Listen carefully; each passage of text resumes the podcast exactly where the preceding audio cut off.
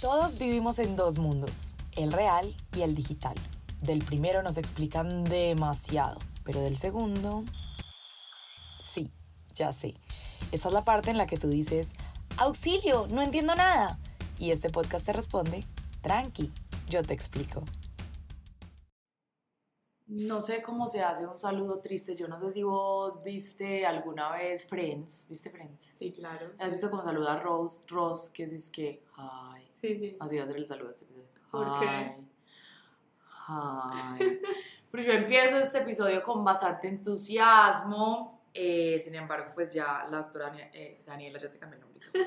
La doctora Manuela me dice que este va a ser un episodio complicado. Yo voy a intentar, intentar, o sea, cómo vamos a hacer este episodio sin ni siquiera así hablar. Voy a, primero voy a intentar hablar bien y segundo, voy a intentar ser una persona muy inteligente en, este, en esta conversación para poder captar la información que tienes hoy para traernos, porque es tremenda. ¿De qué vamos a hablar hoy? Hoy vamos a hablar del blockchain. De Blockchain. Primero me gustaría contar la experiencia de que yo tuve una clase de blockchain y no salí a tirarme un tiro, a meterme un tiro. Conste que iba a hablar bien. No salí a meterme un tiro, pues porque no tengo con qué. Pero que, o sea, fue durísimo. Entonces voy a cancelar esa experiencia pasada. Eh, voy a respirar profundo. Y vengo renovada que vos nos contés qué es blockchain. Vas a empezar desde cero. Bueno, el blockchain, o sea, el nombre lo dice todo. Es Ah, súper. pues realmente, en su esencia, lo que es es una cadena de bloques. ¿Qué es blockchain? Ajá. Es una tecnología que fue inventada eh, antes que las cookies, en 1991. Y antes que, ¿cuándo se inventó el internet? No, no sé, como en los 40, en 1940, algo así. no Ah, estoy o sea, sí había internet para blockchain. Sí, claro. Ah, sí. ok. Fue inventada por un grupo de investigadores que tenían un reto muy grande y era como evitar que las personas pudieran modificar documentos, pues como ciertos documentos digitales, o que les pudieran cambiar, por ejemplo, la fecha de creación o así, o sea, que les pudieran hacer ciertas modificaciones para, pues, para temas de seguridad, etc. Pero imagínate que pues hicieron esa propuesta, la teoría de blockchain, pero solamente pues fue aplicada por primera vez en el 2009. O sea, Pero eso es no- el 91, me dijiste que Sí. empezó. en en el 91 unos científicos dijeron, Dijeron, hagamos esto. pues no, no hagámoslo, sino como esta es Eso la teoría. podría existir. ok. Esta es la teoría de lo que nos estamos inventando. Pero no existieron aplicaciones para esa teoría hasta el 2009. Es como si alguien hubiera dicho, sería chévere que hubiera cajas gigantes que volaran y se llamaran aviones. Pero Sí. luego alguien en el 2009 construyó. Así es, ok. así es. Y entonces, eh, pues la primera aplicación que tuvo esa tecnología de blockchain fue el Bitcoin, que es una criptomoneda. Ujú.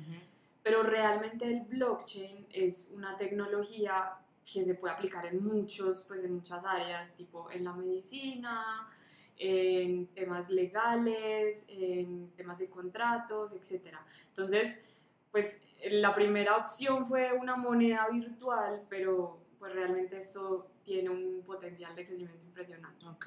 Eh, una pregunta. Desde que la, la inventaron, o se la imaginaron en el 91, se llamaba blockchain. Sí, ¿Y cómo, sabes cómo alguien la encontró en el 2009? O pues, ¿cómo pasó que la aplicaron? Ni idea.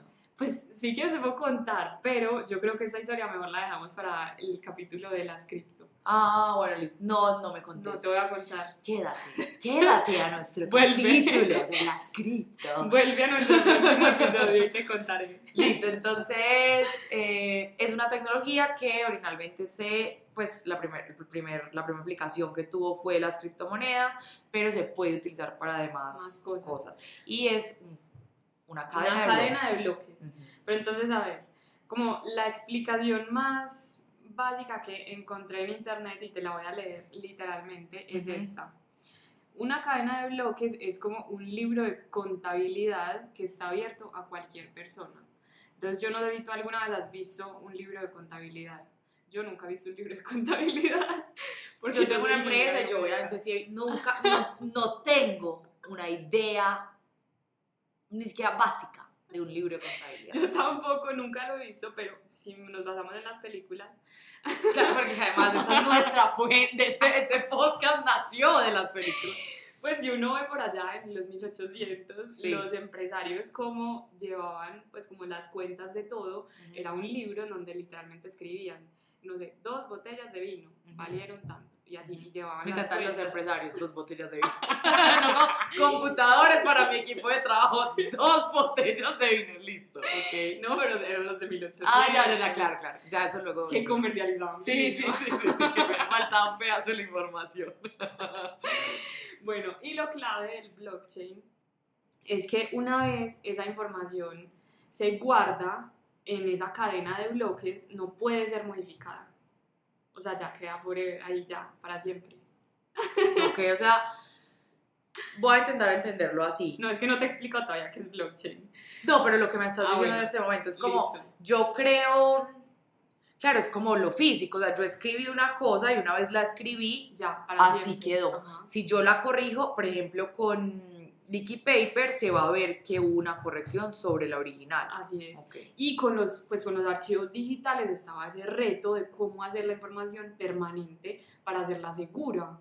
Entonces eso hasta ese punto no se había, pues como que no se había resuelto bien. Ayer pues me imagino que existían herramientas para garantizar que si era auténtico, etcétera, pero hasta el blockchain, pues que para mí es una tecnología uf, demasiado volada, no existió como algo suficientemente seguro, Ujú. pues como para garantizar las cosas digitales, Ujú. pues la autenticidad de las cosas digitales. Entonces en este caso, un, un bloque tiene dos características importantes. La primera es información. O sea, un bloque, imagínatelo como una caja en donde vos puedes meter un montón de cosas y tiene una cosa que se llama el hash. Y el hash es como una huella digital, o sea, es una serie de letras y números única que está relacionada a la información que hay guardada en la caja. Es como si yo pusiera caja y pusiera ca- libros. Entonces la caja se llama libros. Sí, Ok. pero si yo saco un libro de la caja, ya no dice libros, sino libros 2. O sea, ¿Sí me ya entiendes? sabe que se modifica. Ajá. O sea, el hash está directamente... Que hash además suena pues como una droga, pero chévere que no sea una droga, sino una huella digital. Listo. El hash, o sea, el nombre viene es de un, pues de una cosa de criptografía. De hecho, criptografía, no sé si tú sabes, es como esa teoría para eh, hacer códigos de cosas. Entonces, tipo, si yo me quiero comunicar, los espías antes como se comunicaban, Ah, entonces hacían códigos de comunicación secretos para que las otras personas no les entendieran. Me encanta que Manuela me da el beneficio de la duda. Es que No sé si, no sé si sabes, cuando ya claramente sabe que yo no sé, pero pues te agradezco, te agradezco el respeto por tu compañera de trabajo. Ok, entonces eh, es una caja, tiene este hash que identifica que esa caja tiene esa información y es la original. Sí. Ujú. y que si ese hash se modifica, significa que la información dentro fue modificada. Ujú. O sea, el hash está directamente relacionado a lo que hay dentro de la Ujú, caja. ujú. Ahora, ¿qué pasa? Ese hash adicional a esa información está relacionado a el hash del bloque anterior. Ahí, Ok, listo. hagamos el ejercicio. Hay dos cajas, ¿cierto? Sí. Una caja de libros y una caja de mm, juguetes, Sí, ¿cierto? sí. Entonces, la primera, la primera caja dice libros y la segunda caja dice juguetes, pero en letras más chiquitas también dice libros. O sea, tiene la Cla- información. que es como cuando uno juega mm, en el baúl de la abuela. Ajá. ¿Has jugado en el baúl de la Sí, abuela? claro. Que es como, yo digo una cosa y luego tú dices tu cosa más la cosa que yo dije. Así es, así es. Entonces se vuelve literalmente una cadena, porque si yo en cualquier momento llego y modifico cualquiera de las cajas, Todas van a saber. todas saben que fueron modificadas. O sea, todas cuentan el chisme. Sí, y ahí el secreto para saber que todas fueron modificadas es que esa cadena de bloques no está solamente en un computador, sino que además hay copias de esa cadena en todo el planeta. Ya ahí, ahí, ahí te perdí. No, en la casa, o sea, llegué hasta los juguetes y dice como libros No. y juguetes. Pero hiciste una analogía demasiado Sí, buena. o sea, eso, es, eso lo entiendo. sí, Lo que hay es como copias de, este, de estas cajas en otros servidores. así es. En otras Por si alguien borra la evidencia de, de caja 1, pues de, de, de juego de cajas 1 Sí. borró esa evidencia de malas porque el computador de la China también Sabe. la tiene, Ajá, también la sabe. sabe. Ujú. Sí, o sea, como que todos están enterados del el orden de las cajas y de la información que hay en cada una de las cajas. Ujú. Y entonces si alguien llega y modifica pues cualquiera de las cajas en cualquier computador del mundo, todos los otros que tienen una Tú lo señalas. de una saben Sí. que Y se hace como, alerta, alerta. y se incendia la oficina. Sí, sí, sí, sí, claro. Sí, me imagino que eso es lo que Pero sí, o sea, eso, esa en esencia es la tecnología del blockchain. Entonces, lo, lo importante es almacenamiento de la información, es transparente porque cualquier persona del mundo la puede ver. Es, está, digamos que, respaldada por todas las otras cajas que vienen en el futuro y respalda a su vez todas las cajas que ya pasaron. Ujú. Entonces, si yo cojo cualquier bloque en cualquier momento, al fin y al cabo ese bloque tiene la información de todos los bloques anteriores. Y esa información está distribuida en, todas, en, to- en diferentes partes del mundo, en diferentes computadores, eh, para garantizar que esa información sí se mantenga en el tiempo, pues que sea segura. Ya no hay como un gran validador, como en este caso, ejemplo del banco, Sí. sino que todos nos volvemos validadores de que efectivamente lo que pasó ahí es esto y que se logró esto, Así es. No sé si en lo que se nos cortó, eh, porque tenemos muchos, muchos problemas, entre esos problemas, problemas logísticos, hablamos ya, pero repitámoslo por si no, eh, no sé si habíamos empezado a hablar del tema de la, de la cadena y cómo se crea el primer bloque. Pues, a ver, el primer bloque es creado por una entidad, una persona, pues dependiendo de lo que quiera hacer. Eso depende de las aplicaciones, porque volvemos a lo mismo, blockchain es solamente la tecnología, como Ujú. una serie de reglas muy básicas con las que se pueden lograr muchas cosas. Pues Ujú. en el caso de lo que más, lo que más hablamos es cripto, el bloque, el primer bloque lo crea, eh, por ejemplo, en el Bitcoin lo creó un tipo que se llama Satoshi Nakamoto y nadie sabe quién es. Bueno, pero lo hablaremos, lo hablaremos. Lo hablaremos en nuestro episodio de, de, cripto, de pero cripto. eh, se llama el bloque Génesis y, y entonces a partir de ese se empiezan a crear unos nuevos. Y los nuevos entonces se crean em, con lo que te estaba explicando cuando se nos Sí. cortó, que es que, eh, o sea, lo que pasa es que se crea un algoritmo muy complejo, como Sí. una adivinanza, Sí. muy difícil de adivinar. Y todos los computadores que están participando pues en esta cadena de bloques en el mundo empiezan a competir por quién es el más teso en resolver el algoritmo lo más rápido posible. Como quien logra encontrar la respuesta de la Ajá. adivinanza. Y aquí entonces em, lo importante no es solamente que el programa que una persona escribió sea muy bueno en resolver adivinanzas, sino que además el programa esté corriendo en unos computadores muy tesos que puedan resolver esos problemas matemáticos muy rápido. Entonces, mientras más poder computacional tengas vos, más posibilidades hay De entrar a la de cadena. entrar a la cadena y de resolver pues el bloque. Y uno porque quisiera entrar a la cadena. Entonces, uno, o sea, uno quiere entrar a la cadena porque es la única forma, o sea, cuando vos minas un bloque, que así se llama, minar un bloque, o sea, cuando resuelves la adivinanza, es cuando eh, vos tenés derecho a crear el bloque nuevo y te dan plata por eso. O sea, te dan... Como bienvenido a nuestro Bitcoin, club. En el caso de Bitcoin te dan, bit, pues, te dan bitcoins. Entonces, eh, por ejemplo, en un principio, hace, no sé, hace 10 años cuando salió Bitcoin, no, pues no, no sé exactamente el número, pero digamos que te daban 250 Bitcoins por resolver un bloque. Ujú. Entonces piensa hoy que a ti te paguen 25 Bitcoins por resolver un bloque. 25 Bitcoins son millones de dólares. Ujú. Entonces, y esa es la forma en la que, por ejemplo, eh, en el caso de cripto, se inyecta dinero al sistema Ujú. porque ahí viene el ejemplo nuevamente de los bancos. Los bancos en los países son los encargados, por ejemplo, el Banco de la República es el encargado de emitir dinero, Ujú. pues o de, de sacar más dinero a la calle o de retener dinero en las entidades bancarias, ¿cierto? En este caso no hay una forma de inyectar nuevo dinero al sistema. Es decir, que si por ejemplo habían 10 pesos, la única forma de aumentar esos 10 pesos en el tiempo es a través de los bloques que se van resolviendo, se van minando y por eso le pagan a la gente y se empiezan a hacer intercambios de moneda en el tiempo, pues diferentes personas se van involucrando. Yo creo que lo difícil no va a ser este episodio, sino el de criptomonedas. Ya hay que, hacer como el episodio perdido. Eh, pero bueno, yo creo que no entremos demasiado, pues igual a lo de cripto, porque habrá un, un episodio de cripto. Eh, pero digamos que lo que logro entender para que hagamos como un wrap up de, de lo que hemos hablado es el blockchain es una tecnología, un juego de reglas que yo puedo utilizar para autenticar una información y asegurarme de que en una cadena de información todo está como está o se fue modificado. Y se mantenga en el tiempo. Y se mantenga en el tiempo. Ajá.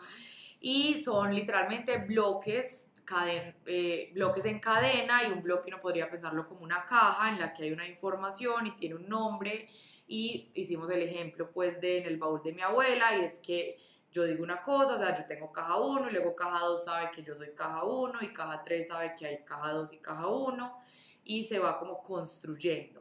Así Hay es. un primer, alguien crea algo en la tecnología, entonces crea el primer bloque o la primera caja y para que otros participen de ese club o de esa cadena, tienen que minar una adivinanza, tienen que resolverla para poder hacer parte de la cadena y finalmente el propósito de par- parte de la cadena es ganar algo Ujú. eh, o pues participar de un club, ¿cierto? Porque finalmente uno, no sé, quiere tener, estar con cierto tipo de gente, eh, Ser ser, sí, ser como incluido en, ¿cierto? Eso sería como el gran propósito de... Sí, en el caso, pues, en eso, de todo lo que hablaste, ese es un muy buen ejemplo de cómo funciona Bitcoin. Pero hay blockchains que funcionan de formas distintas. Por ejemplo, hay formas distintas de agregar bloques a, las, pues, a la cadena de bloques. Mm, ok. Hay diferentes reglas. No siempre es minando. No siempre es minando. Ok. En el caso de blockchain es minando, pues eso se llama, o sea, la teoría lo llaman proof of work, que lo que significa es como prueba de trabajo, o sea, prueba de que hiciste un trabajo para poder merecer Pertenecer. eso. Ujú. Y lo que busca ese proof of work es, es em, como volver más lenta la creación de bloques, o sea, hacerla más controlada para así evitar que entre, por ejemplo, un hacker, modifique los bloques acá y luego vaya a todos los otros computadores del mundo y alcance a modificarlos a tiempo. Ok. Entonces lo que hace es como volver Controlar más lenta la miembros. creación para así hacer todo el tema mucho más controlado y más seguro. Y también me imagino, pues no sé, de lo que entiendo, hay como esa prueba de trabajo para asegurarse de que tú que vas a pertenecer tienes la valía de pertenecer, como Sí. que merece la pena que tú estés dentro de esta... Es. Como de cara a una universidad, Ajá. como que yo te hago una prueba para ver si tú eres merecedor de entrar a esta comunidad de gente, pues. Sí, pero digamos que ahí vale, pues vale la pena hacer una anotación y es que vos tenés que hacer esa prueba cada vez que mines un bloque. O sea, no por el hecho de que Sara minó un bloque significa Ya que ya puede, significa que ya puede minar todos los que vienen. No, cada vez que vos vayas a querer participar en la agregación de un nuevo bloque, vas a tener que hacer una prueba de que sí eres merecedor de meter ese bloque en la cadena. Ok. O sea, no hay como una prueba que me dé derecho vitalicio, sino que me da derecho a agregar ese bloque. Y Así en caso es. de que quiera agregar otro bloque, Sí. Y digamos que, pues, por ejemplo, acá saliéndonos, no solamente tiene aplicaciones en monedas digitales, sino, por ejemplo, en el tema de la salud. Entonces, en mi caso, que soy ingeniera biomédica, me parece muy interesante la posibilidad de vos poder almacenar información de los pacientes que sea segura, que sea transparente y que se mantenga en el tiempo sin importar qué. Ok, pero ahí tengo una pregunta que creo que complicará este episodio más, porque además estuvo complicado desde la explicación hasta la grabación, etc. Y es, yo entiendo porque quisiera participar de- del bloque que significa las criptomonedas, porque pues gano plata si resuelvo, etc. Pero porque alguien quisiera participar del bloque de información médica. Pues yo creo que ahí no sería como el que alguien quiera participar, sino que ahí las reglas tendrían que ser modificadas por esa entidad médica que sea la encargada de los bloques. Entonces, no sé, pongamos un ejemplo. El Hospital San Vicente quiere crear un blockchain de sus historias clínicas. Entonces, el Hospital San Vicente tendrá que buscar, pues no solamente otros validadores alrededor del mundo que estén interesados en almacenar todos sus bloques por temas de seguridad, sino otras reglas que permitan seguir agregando bloques en el caso de que hayan nuevas historias clínicas. O que sería como un, un juego distinto, Sí. ¿cierto? Digamos que dentro de, de la misma cancha, pero Sí. jugando diferente. Y yo creo que ahí, pues a mí lo, eh, eso es lo que me parece interesante. Esto puede ser no solamente aplicado a temas de monedas, que es lo más hablado, sino cosas que uno no, no se llega a imaginar. O sea, es una tecnología demasiado nueva, em, pero creo que tiene unas aplicaciones muy interesantes en temas de tecnología, de salud, de em, Legales, me habías dicho. legales, incluso leyendo pues y estudiando, em, sé que hay cadena, pues hay personas que están proponiendo crear blockchains para temas eléctricos, pues como para las redes de electricidad, que la verdad pues no entiendo bien cómo eso podría aplicarse ahí, pero sé pues Sí, que está buscando otros usos. exacto. Ok, entonces digamos que esto de ganarse la participación en la cadena aplica para cripto. Sí, Pero otra forma sería, eh, sí, como otro tipo de participación. O sea, yo, no sé, el caso de San Vicente, yo que soy una entidad médica, quiero participar de la cadena porque quiero ayudarte a cuidar la información. Habría como otro propósito. Pero finalmente lo, lo, lo que hay de fondo en ese tema de blockchain es que todos sepamos qué está pasando Sí. para que nadie pueda interferir en nuestra información sin que todos nos demos cuenta. así es. Y que la información está en tus manos. O sea, ya la información no está en manos de entidades gigantes que uno no sabe qué hacen con ella, sino que ya está en las como manos del pueblo. transparente. Ajá, es transparente. A mí eso me parece, uff, voladísimo. Sí, todo está voladito, todo el episodio, o sea, el que se lo aguantó hasta aquí, mejor dicho, yo creo que, que si tenía ganas de vivir, de pronto se le quitaron un poquito. Bueno, Manu, muy claro, eh, dentro de lo que logré entender, yo creo también que una cosa importante es uno entender como el por qué existe, o sea, por qué se inventaron un tema que se llama blockchain y qué valor tiene para la humanidad, es decir, que uno mine o no mine o lo que sea, Ajá. como que nuestro gran propósito finalmente es que la gente diga, bueno, blockchain es una cadena de bloques que permite pues todo lo que hemos concluido aquí, entonces si usted entendió un poquito, igual siéntase bien y si lo entendió todo, pues felicitaciones y yo creo que esto es otra prueba superada.